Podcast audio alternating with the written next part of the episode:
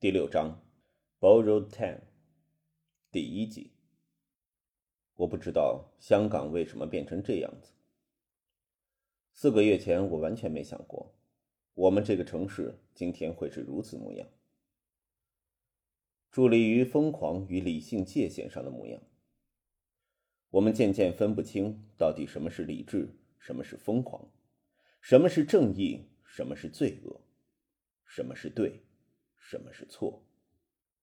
也许我们只能祈求自身的平安，生存变成活着的唯一理由，唯一的目的。真可笑了。或许我想太多了，毕竟我只是个二十岁不到的小伙子，这些深奥的道理我管不着，也没有能力去管。每次我跟大哥提起社会议题，他都会笑着说。你连工作都没有着落，那些大道理你管得着吗？他说的对。大哥比我大三岁，但跟我没有血缘关系，我们只是相识多年，现在住在同一间板房的难兄难弟。对，就像几年前胡枫和谢贤主演的那部电影《难兄难弟》，两个穷光蛋在社会上努力挣两餐而已。那电影里。两位主角分别叫吴聚财和周日清，每天也要想方法骗饭吃。我们两兄弟虽然不至于那么潦倒，但除了勉强有个住处，每天有清茶淡饭充饥，也没能储上半分钱。我父母死得早，结果中学没念完便得找工作，这几年间打过不少短工，可是自从五月那场风暴爆发后。工作便更难找，所有工会都呼吁罢工抗争。即使我想在工厂找份普通的工作，也遇上重重困难。这阵子，我只能在房东的士多替他顾顾店，或者当当跑腿赚点零用。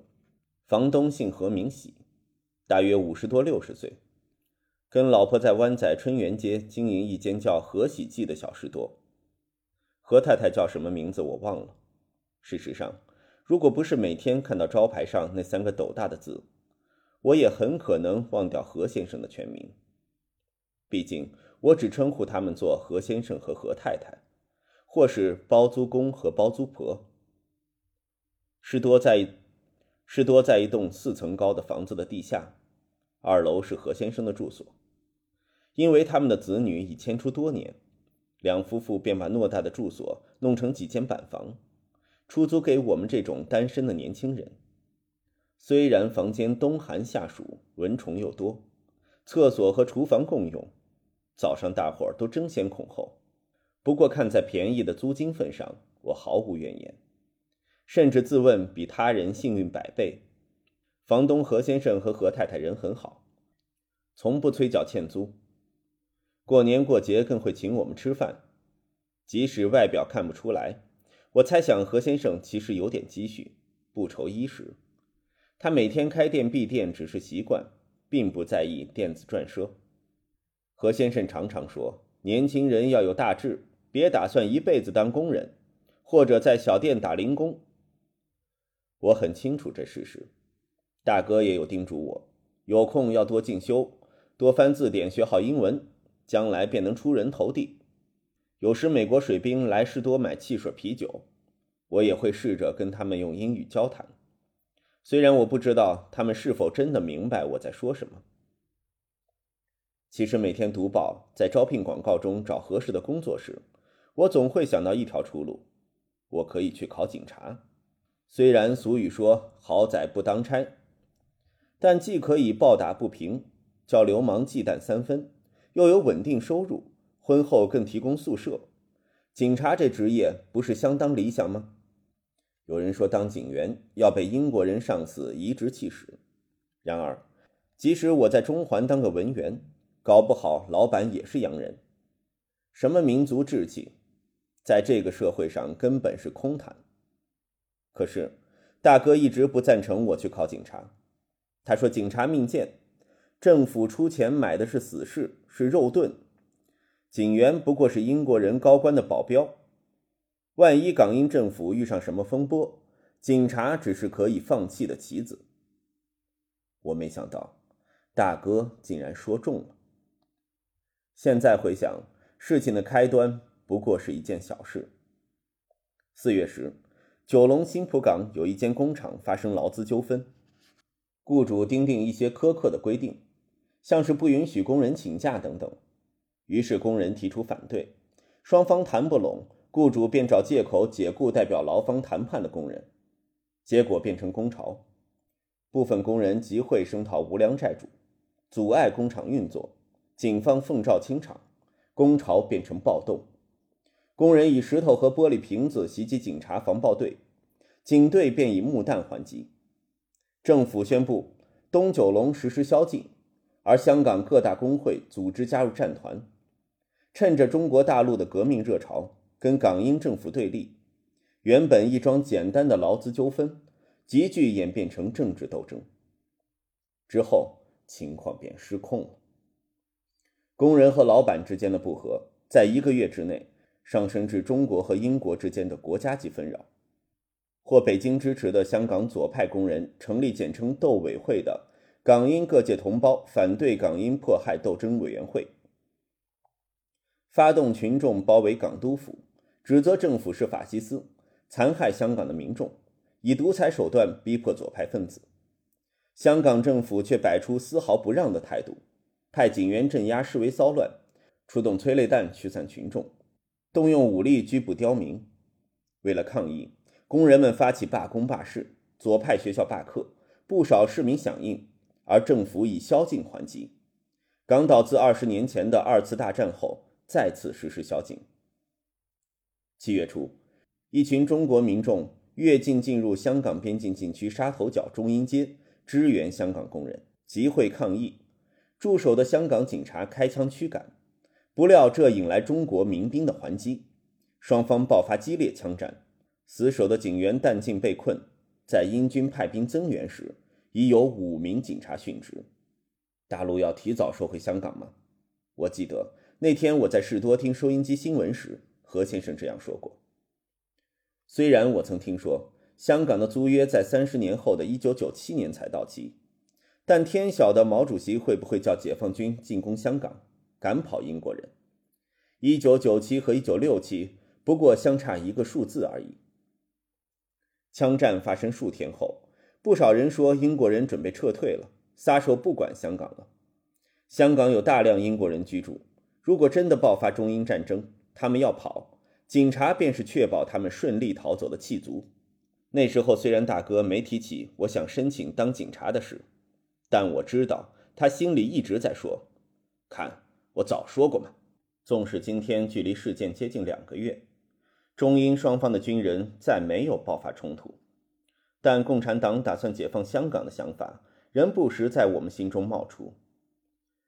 港英政府在七月二十二日发布紧急法令，不单收藏武器火药违法，就连身处藏有违禁品的场所的人，跟身怀武器者同行的人。也会一同被起诉。持有煽动性文章的单张、宣传反政府的海报一律违法，而只要三个人聚集在一起，便会被视为非法集会。除了获北京直接支持、英国人不得不顾及的大报外，好几间小规模的左派报馆被查封，报纸被勒令停刊。什么法治精神、新闻自由，这时候通通是屁话。只是一个巴掌拍不响，左派工人也用上极端手段反英抗暴。左派分子先用鱼炮和枪水作为武器袭击警员，而当香港警察连同英军出动直升机突袭左派工人和斗委会的据点，拘捕工人领袖后，左派发动了炸弹袭击。近一个月，满街都是真假炸弹。他们为了令警察疲于奔命，在街道上布置真假菠萝阵。这些炸弹外表看起来差不多，就是一个铁盒或纸箱，但有些是混合金属碎片和泥土的假货，有些却是具杀人威力的真炸弹。这些炸弹不单放在政府机构门外，连电车站、巴士上、非左派的学校都被波及。只要你走在街上，便有可能被炸死、炸伤。我本来挺同情工人的，可是如今我实在无法认同他们。左派说：“这是以暴易暴，是必要之恶。要对付英国人，一点牺牲是值得的。我实在无法理解，伤害自己应该保护的人有什么值得？我们是人，不是蚂蚁。在这个人心惶惶的氛围下，我们只能消极的祈求自身安全。大哥因为工作关系尤其令我担心，他是一位经纪，替相熟的公司搭线赚取佣金。他没有固定收入，不走运时只能靠我替房东打工的微薄薪金糊口。不过偶然谈得成生意，便跟我上茶楼，还要上三楼，真奢侈。为了找客户，他每天跑遍香港九龙，所以他遇上示威冲突和炸弹的机会比我大得多。我跟他说要小心一点，他总会回答：“阎王叫你三更死，谁敢留人到五更？怕死的话便赚不了钱，赚不到钱，我们便会饿死。横竖都要死，还怕什么？人要冒险才能得到世间财嘛。虽然我不像大哥那样子。”要来往香港九龙各区，但有时也要替何先生送货收货，离开店子。为了察觉危险，我已习惯眼观四处，打醒十二分精神。每天走在街上时，都会留意附近有没有可疑的人物或物件。左派分子通常会在炸弹放置位置贴上反政府的标语或口号，就像新春在大门贴春联似的：左联红烧白皮猪，右联生炒黄皮狗。横批“同胞勿进”，不过用的是白纸，我可能该说像灵堂的晚队才贴切吧。白皮猪指英国人，而黄皮狗便是为虎作伥的华人警察。我想，对左派支持者来说，甘愿替英国人卖命的中国人，跟日本侵华时期的汉奸无异，都是背弃了民族大义的卖国贼。而华人警员似乎比杨警官更愤怒，更痛恨这些左派。我见过不止一次，警察铁腕对付市民。在这个非常时期，一般大众都知道凡事小心，不要惹祸。如果被警察盘问，千万别出言顶撞，因为一个不留神被对方盯上，下场便是被抓进监牢。五月风暴发生前，警察已有不少特权，像何先生的货物稍稍占用了大街的路面，便会被警察发告票。不过，如果事前有打点一下，付一些茶钱给巡逻警员，这些小问题便能私下解决。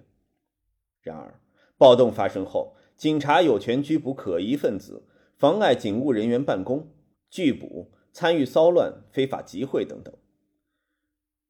这是单凭警员一面之词便能定罪的指控。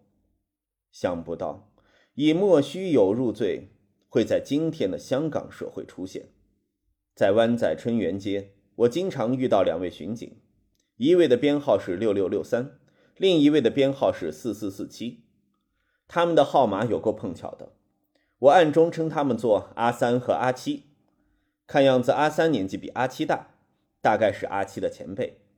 上个月我看到有人派发反政府传单，好巧不巧被阿三和阿七逮到。阿三不由分说，左手抓住那个人的手臂，右手便赏对方两三记警棍。打得对方头破血流，我清楚看到犯人没有反抗，阿三犯不着下重手。不过这时候无人愿意为那人作证，你敢开声，便会被当成同党一同落难。虽然阿七从不插手阻止前辈，但我知道他比阿三正直。他们两人经常在巡逻时到何先生的士多买汽水解渴。阿三不会付钱，何先生说过，这点小钱不必计较。但阿七每次都付足款项。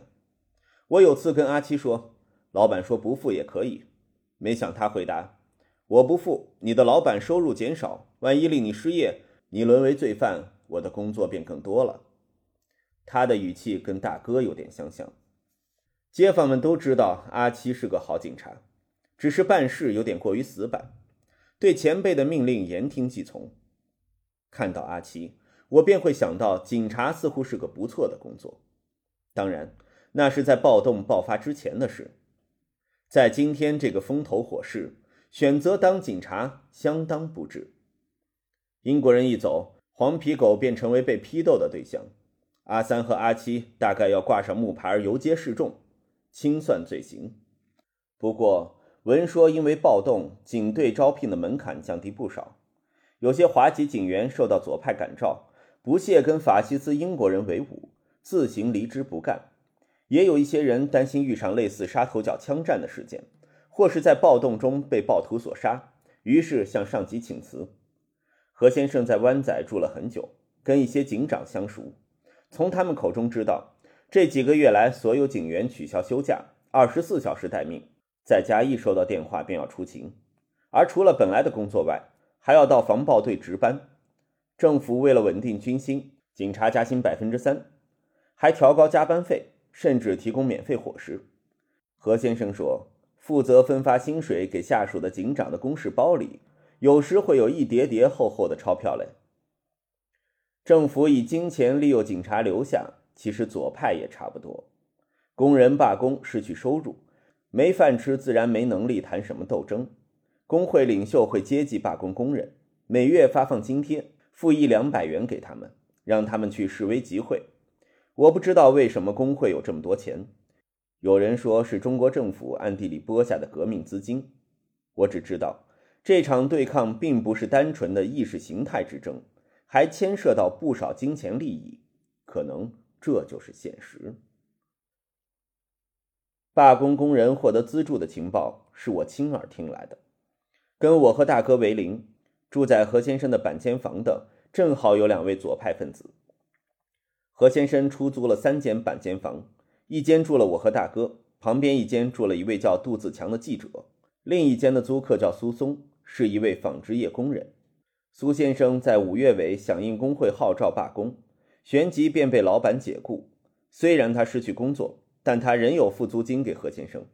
我好奇一问，他告诉我，工会领导有给他薪水，另外完成特别任务更有酬劳。他劝告我加入他们的行列。同心合力推翻英国人的统治，说现在是难得的机会，革命成功的话，我们这些思想纯正、及时区分敌友的同志便能担当领导工作。我没有明言拒绝，只说我要跟大哥商量一下，再做打算。我猜，如果我婉拒他的要求，他可能会把我当成反动分子，将来有什么后果，我真的谈不上来。相比起态度强硬、满腔热血的苏先生。杜自强反而像是个逼上梁山的左派。杜先生本来在报馆工作，负责经济新闻，可是因为他工作的报社是被政府查封的左派报社之一，他无辜的被牵连，失去工作。无奈之下，他只好加入斗争。一来工会接济可以解决生活上的燃眉之急；二来斗争成功，报馆重开，他便能再次受雇。他跟我说这些话时，一脸愁容。我想，就连他自己也不认为政府会让步，报纸会复刊。这个时代就是如此吊诡。我每天担心着大哥和自己会被炸弹炸死，治安日坏，政府倒台，社会瘫痪，城市陷入战争，而我每天却装作若无其事的替房东顾店，跟代表造反派的邻居互道早安，卖汽水给代表法西斯的警员。电台播音员大骂左派为祸社会、破坏安宁；亲中的报纸社论痛斥港英军警疯狂破坏爱国组织。双方都自命正义，而我们这群民众束手无策，在强权和暴力下任人宰割。在八月十七号之前，我以为自己会继续这种无奈的生活，直至暴动平息或是英国人撤走。我没想到，我偶然听到的一句话。令我卷进漩涡，置身险境。